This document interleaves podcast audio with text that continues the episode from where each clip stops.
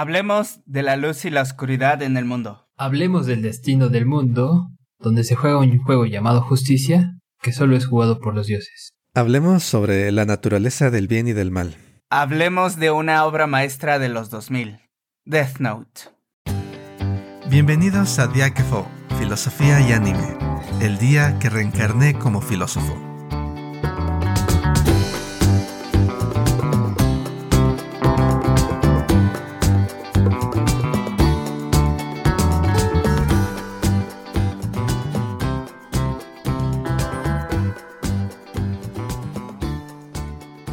En un mundo que se presenta monótono y aburrido, un ser de forma humana, con alas oscuras, deja caer una libreta que le quita la vida a las personas. La Death Note. Un joven inteligente, tranquilo y con ideales de traer justicia al mundo, la recoge. Aquella persona cuyo nombre se ha escrito en esta libreta morirá. Se lee como parte de las instrucciones escritas en la primera página. Es bastante ridículo, además de enfermo. Se dice el protagonista mientras lo deja en el suelo. Sin embargo, la guarda para sí. Y en su cuarto decide comprobar si la libreta realmente funciona. Un crimen en ese mismo instante se encuentra en proceso. Perfecta oportunidad de verificar que la Death Note es real. Escribe el nombre del criminal, Kurou Otoharada. 40 segundos después, el sujeto muere. La Death Note funciona.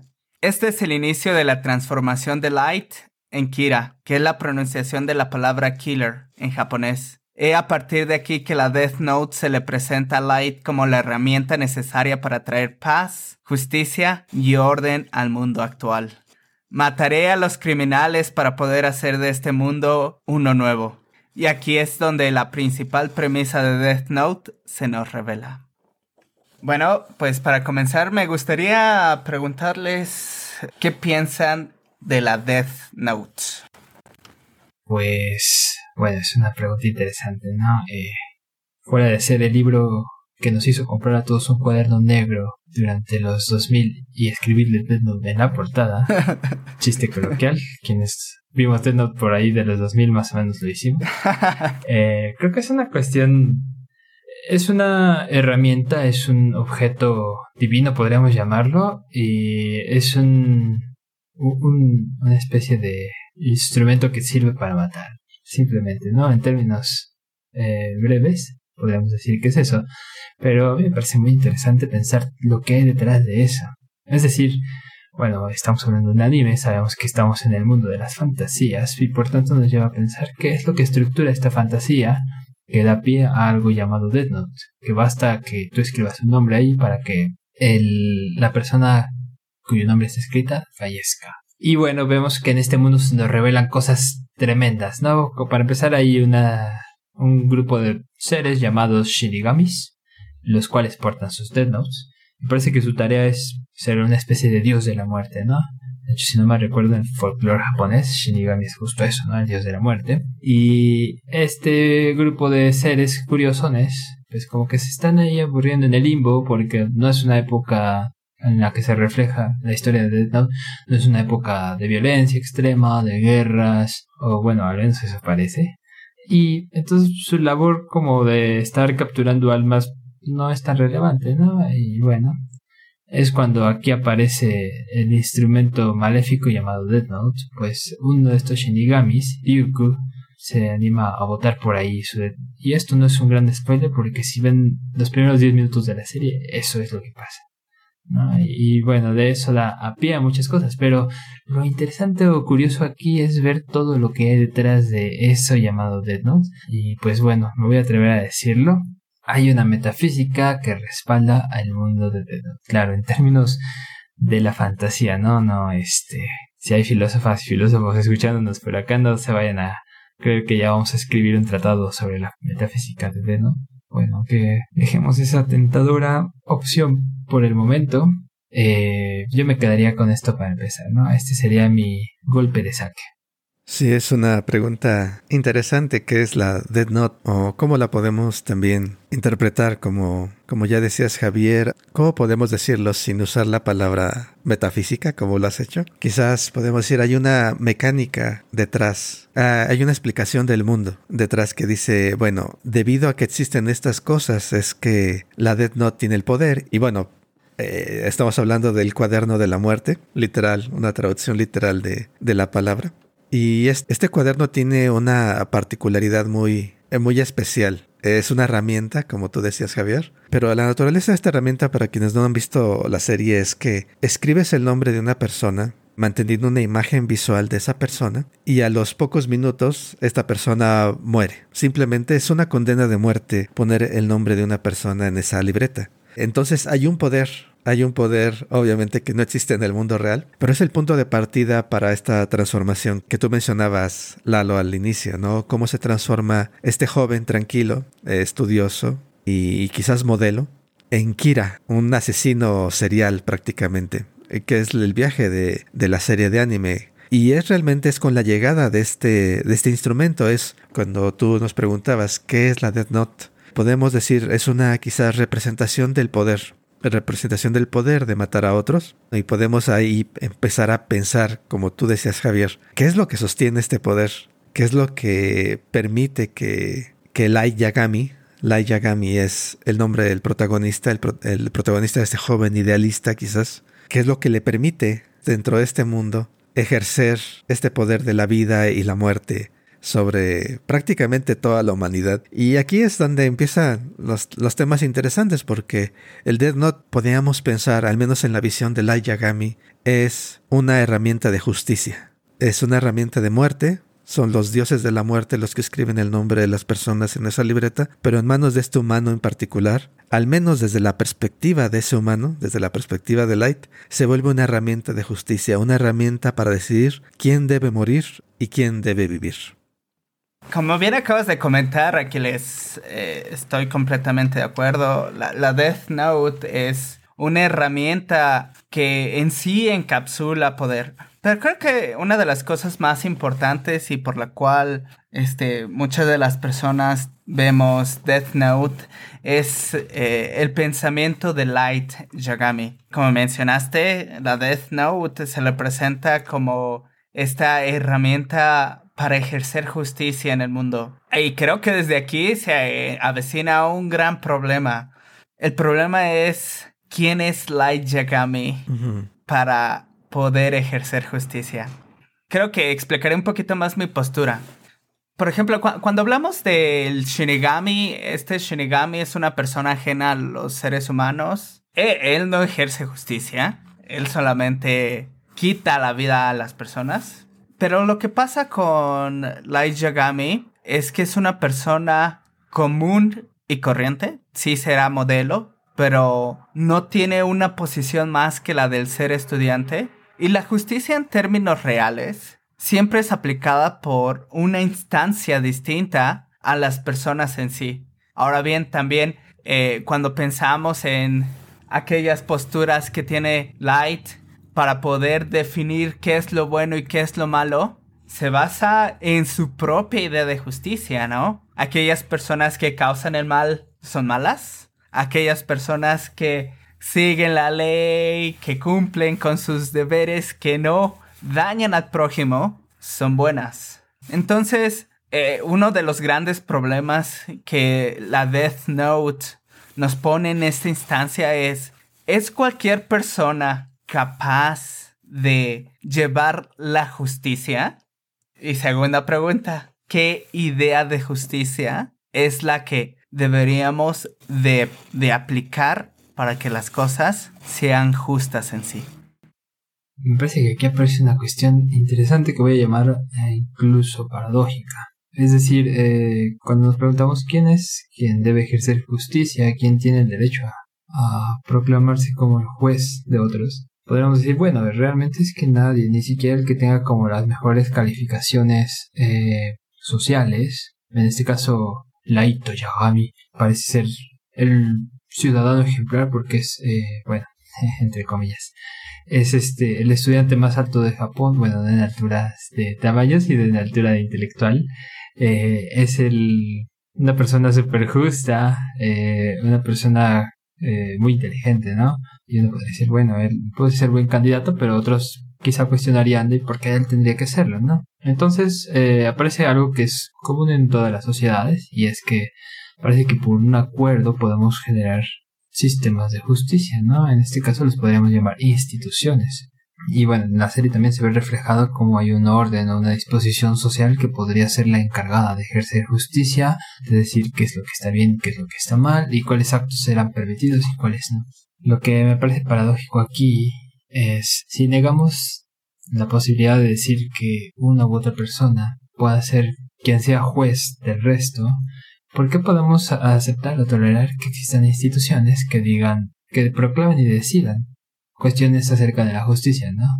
Es que las instituciones al final del día están formadas por personas también, ¿no? Vemos en la reunión del, de la Policía Mundial, no sé cómo se llama en este anime, pero recuerdo que hay una reunión de eso. Un montón de señores bigotones que no se ponen de acuerdo de cómo resolver el caso, hasta que llega otro genio, otro personaje memorable en la serie, que es llamado o conocido como L, y bueno, la serie va para otros puntos, pero lo que a mí me interesa recalcar es esta cuestión, ¿no? ¿Por qué podríamos decir que estos señores, que en teoría se ponen de acuerdo, aunque la serie refleja que no mucho, están haciendo justicia, ¿no? ¿Qué es lo que hace que las instituciones sí puedan ejercer la justicia y los individuales no? Eh, y eso me lleva a un tercer punto. Muchos sistemas de justicia, muchas instituciones que proclaman que se puede juzgar a los demás, recurren a algo todavía más amplio, ¿no? Que es una noción de justicia basada en cuestiones metafísicas. Otra vez esta palabreja que, bueno, ahorita intentar hacer una pequeña aclaración sobre eso, pero vamos al, al sentido más eh, primitivo de estas instituciones que apelan a algo mayor, ¿no? Las instituciones que apelan a la divinidad y que dicen, bueno, es que hay un orden del mundo dictado por una ley divina, por una disposición, vamos a decir, de los dioses, por ejemplo, o incluso del mismo destino del mundo, ¿no? Que dicta cómo deben ser las cosas y por lo tanto podemos saber a partir de ello qué es lo bueno, qué es lo malo. Y lo que me parece interesante y curioso es que en el mundo de Death Note la balanza se mueve de esta manera, se mueve entre el bien y el mal, entre lo blanco y lo negro. Tenemos dioses de la muerte, quizá también tengamos dioses del, no sé, de lo bueno. Eh, hay una parte donde el Shinigami comenta que el protagonista, Laito, puede caer entre puede quedar atrapado sin, en un limbo sin irse ni al cielo ni al infierno, ¿no? De aquí se presupone que hay una especie de cielo un infierno.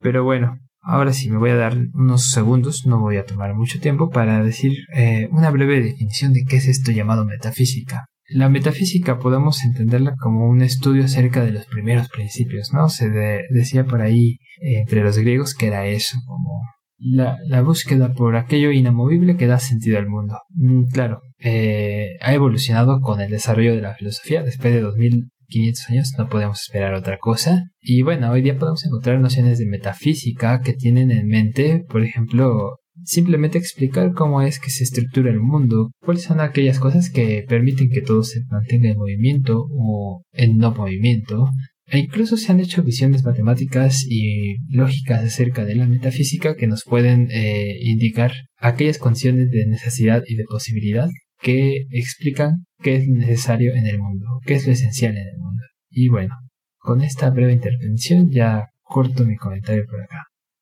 Si esta parte, Javier, que acabas de, comentar sobre la metafísica es, se oye como un término muy oscuro o profundo, pero una forma que, que quizás sirva para ilustrar el concepto es, es como, como había dicho antes, no es la mecánica, la mecánica del mundo. Cuando hablamos luego de historias de fantasía eh, o de ficción, hay partes fundamentales del mundo, ¿no? Como el hecho de que hay dioses, o como tú acabas de decir, hay cielo y un infierno, la magia es real, no sé, hay dragones. Cosas fundamentales eh, sobre el mundo eh, es la mecánica fundamental del mundo, cómo funciona el mundo. Otra forma de entender de forma sencilla lo que intenta responder la metafísica es qué es lo que hay en el mundo realmente, cuáles son las cosas que hay allá afuera y cómo son esas cosas, como tú decías Javier, a nivel, a nivel fundamental. Y esta cuestión que tú traes, Javier, es importante, creo, porque nos da a pensar cómo es el bien. A nivel fundamental cómo funciona mecánicamente el bien. En una forma simplificada podríamos pensar, ¿cómo ganamos puntos para ser buenos?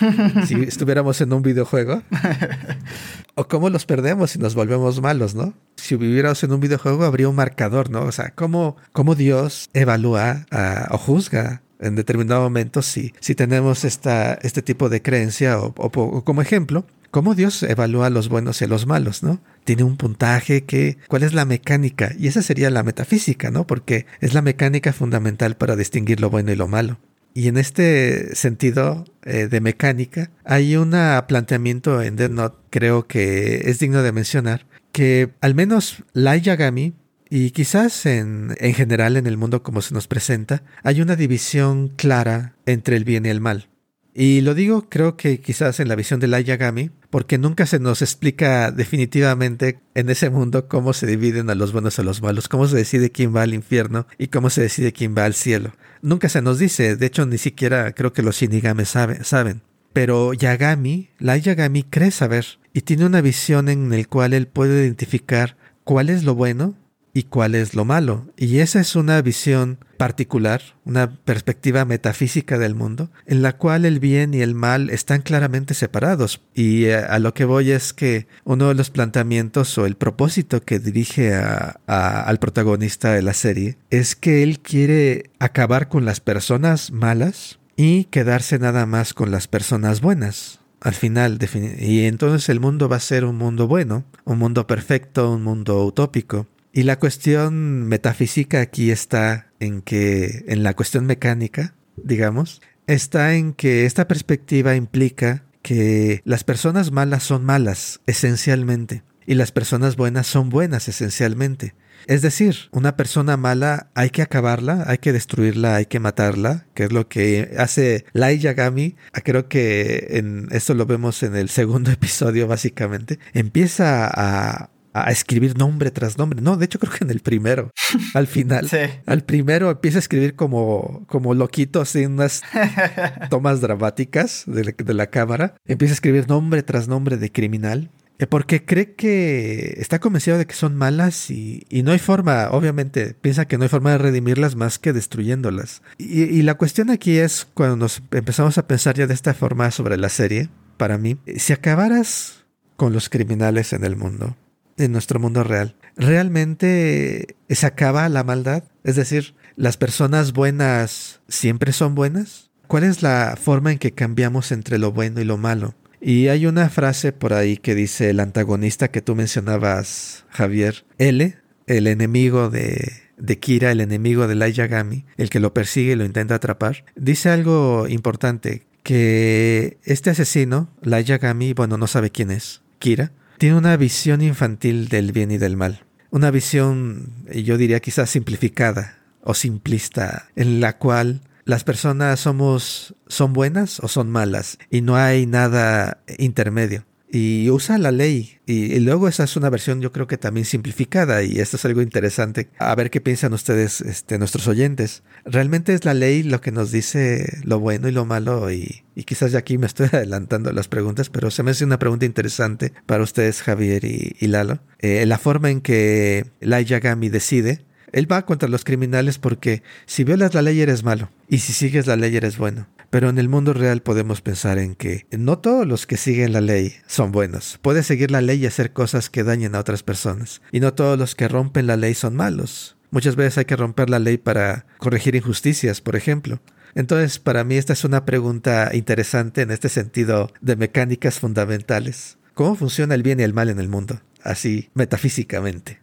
Cuestiones muy, muy densas muy densas que si uno se avienta, nada más se ahoga en ellas. Eh, bueno, eh, eh, me voy a regresar un poquito a lo que antes comentaba Hav sobre esta idea de las instituciones, ¿no? Y lo voy a relacionar un poco con, con el eco que hoy en día podemos observar en, en nuestro mundo, en este mundo real, Muchas de las veces cuando vemos videos de personas que son asaltadas, de los homicidios, feminicidios, de tantas cosas que dañan a las personas, creo que todos sentimos esta injusticia y esta rabia de no poder hacer nada. Entonces, ¿cómo relaciono esta parte con Light? Creo que una de las grandes preguntas sería, ¿por qué Light decidió convertirse en Kira? Porque si bien su idea nunca fue la de convertirse en Kira, ya que esto fue un nombre que sus fans, que aquellas personas que lo seguían le dieron, él la arropó y dijo, sí, creo que ese nombre Kira, Killer, me, me va muy bien. Pero ¿por qué él habrá decidido convertirse en esta persona? Creo que hoy en día, tanto en el universo de Death Note como en este mundo, podemos asumir, podemos deducir que el sistema judicial de ese entonces no funcionaba bien. Es por ello creo que, que Light decidió. Ahí lo dejaré, es un tema que creo que da para más, sin embargo no spoilearé tanto como se puede hablar de este tema. Sin embargo, eh, me voy a ir a hablar un poco sobre lo que dijo Aquiles. Cómo juzgar lo bueno y lo malo esencialmente. Creo que es una cuestión bastante difícil de contestar. Más que nada por esta palabra de esencia, ¿no?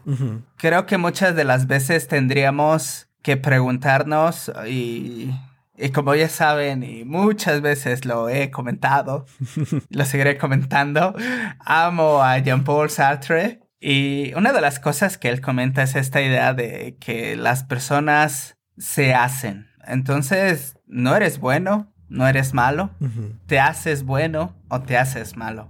Sin embargo, creo que también sigue, seguimos en esta parte metafísica de cómo hago puntos o qué acciones debo de realizar para volverme bueno. ¿Qué acciones debo realizar para volverme malo? En un principio creo que a todos nos llega esa idea de, pues eres bueno porque haces un bien a los demás, porque les ayudas, porque cedes el paso, este, porque abres la puerta, no sé. Y eres malo porque causas un daño, ¿no?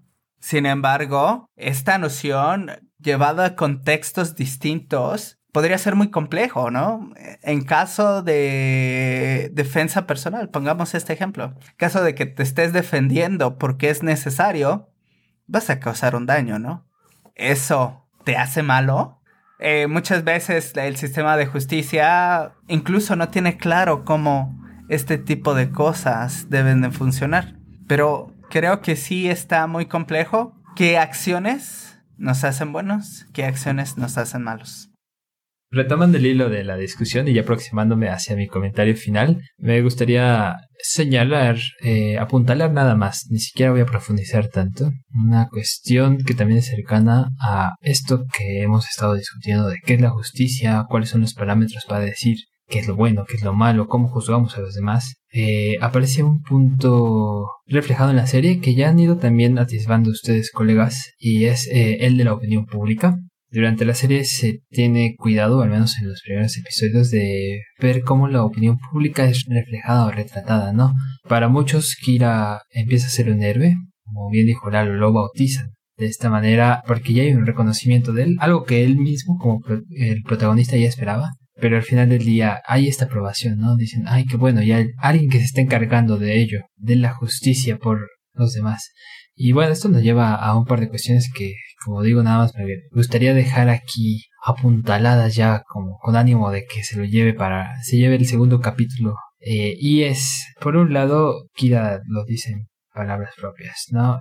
Todos queremos que alguien haga justicia por los demás, aunque no admitimos de cara abierta al público que nos gustaría que se haga, ¿no? Eh, nadie estaría como a favor de una cosa llamada pena de muerte, o no hay un consenso tan favorable hacia eso, pero cuando alguien se vuelve el justiciero y lo hace de manera anónima o quizá hace el trabajo sucio por los otros, bueno, también lo aplaudimos, ¿no? Eso por un lado. Pero por otro lado, eh, es interesante también ver cómo en la serie, cuando las autoridades empiezan a tildar a Kira como un asesino, como alguien perverso, casi que como el enemigo público número uno de Japón, eh, empiezan a, generar pánico en la población y al final eh, Kira también tiene como sus detractores, empieza a ver ser visto como un villano. Y bueno, eh, ahora que hablábamos de metafísica, justamente una pregunta que me gustaría quizá dejar aquí eh, para quienes nos escuchan, la dejaría en el aire también, para mis propios colegas y para mí mismo seguir masticándola, es si no es todas estas cuestiones de lo que hemos decidido nombrar como lo que da configuración al mundo, no son una cuestión o no, no están relacionadas con la opinión pública, con la opinión de la mayoría, y si eso que están dispuestos a aceptar todas y todos, entonces es lo que podría denominarse como lo fundamental en el mundo. Y bueno, yo con esto dejaría mi comentario hasta acá. Quedan estos temas como el que tú planteas, Javier, por hablar sobre eh, la situación que plantea Dead Note. Una, una serie bastante más allá de interesante, también es emocionante. Es una serie muy dramática. Una casa de, del gato y el ratón en términos policíacos. Entonces, aparte de sus temas filosóficos, yo se las recomiendo nada más por el drama y, y la emoción que, que proporciona la serie como tal.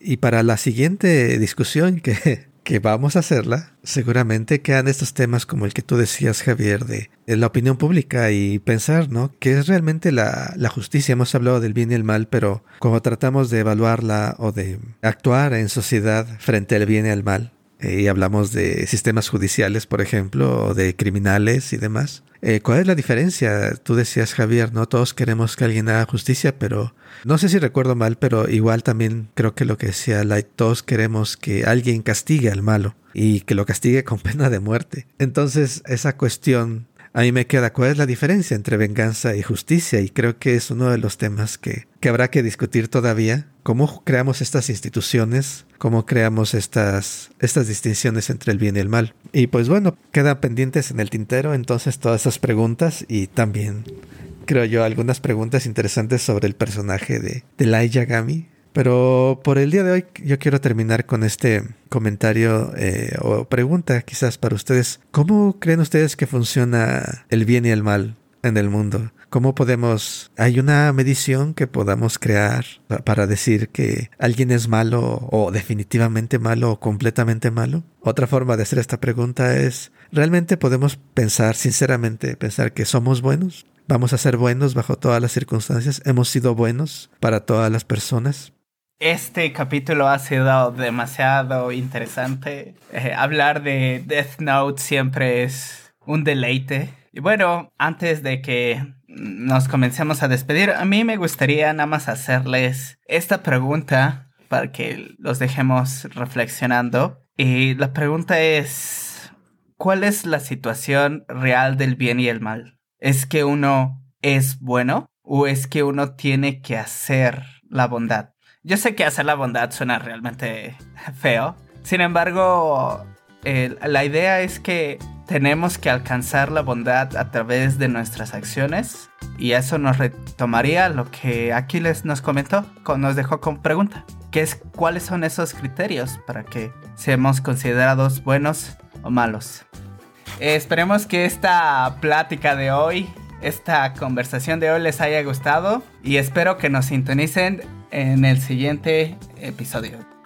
Claro que sí, los esperamos como siempre en el siguiente episodio y donde espero que ya entremos un poco más en la historia. Entonces si tienen oportunidad, ojalá puedan ver la, serie y vamos a empezar a comentar más elementos y personajes e incidentes eh, interesantes de Dead Note. Y mientras tanto, escríbanos y, y comenten sobre qué ideas les inspira nuestra conversación o la serie como tal. Recuerden que estamos en varias plataformas, Facebook, Instagram y YouTube. Pueden buscarnos y encontrar en todas ellas como Diáquefo, Filosofía y Anime. Y bien, si quieren compartirnos de manera más discreta a quién anotarían en su Death Note, tenemos un correo electrónico por el cual nos pueden contactar, filosofía y anime gmail.com, filosofía y anime gmail.com. Claro, también nos pueden enviar otro tipo de comentarios, pero sería interesante lo primero. Y no olviden visitar nuestro sitio web filosofiayanime.com, filosofiayanime.com, que ahí tienen todo el material que se ha producido hasta ahora. Fue un placer estar con ustedes aquí hoy y nos vemos en la próxima sesión. Bye. Hasta la próxima. Hasta luego.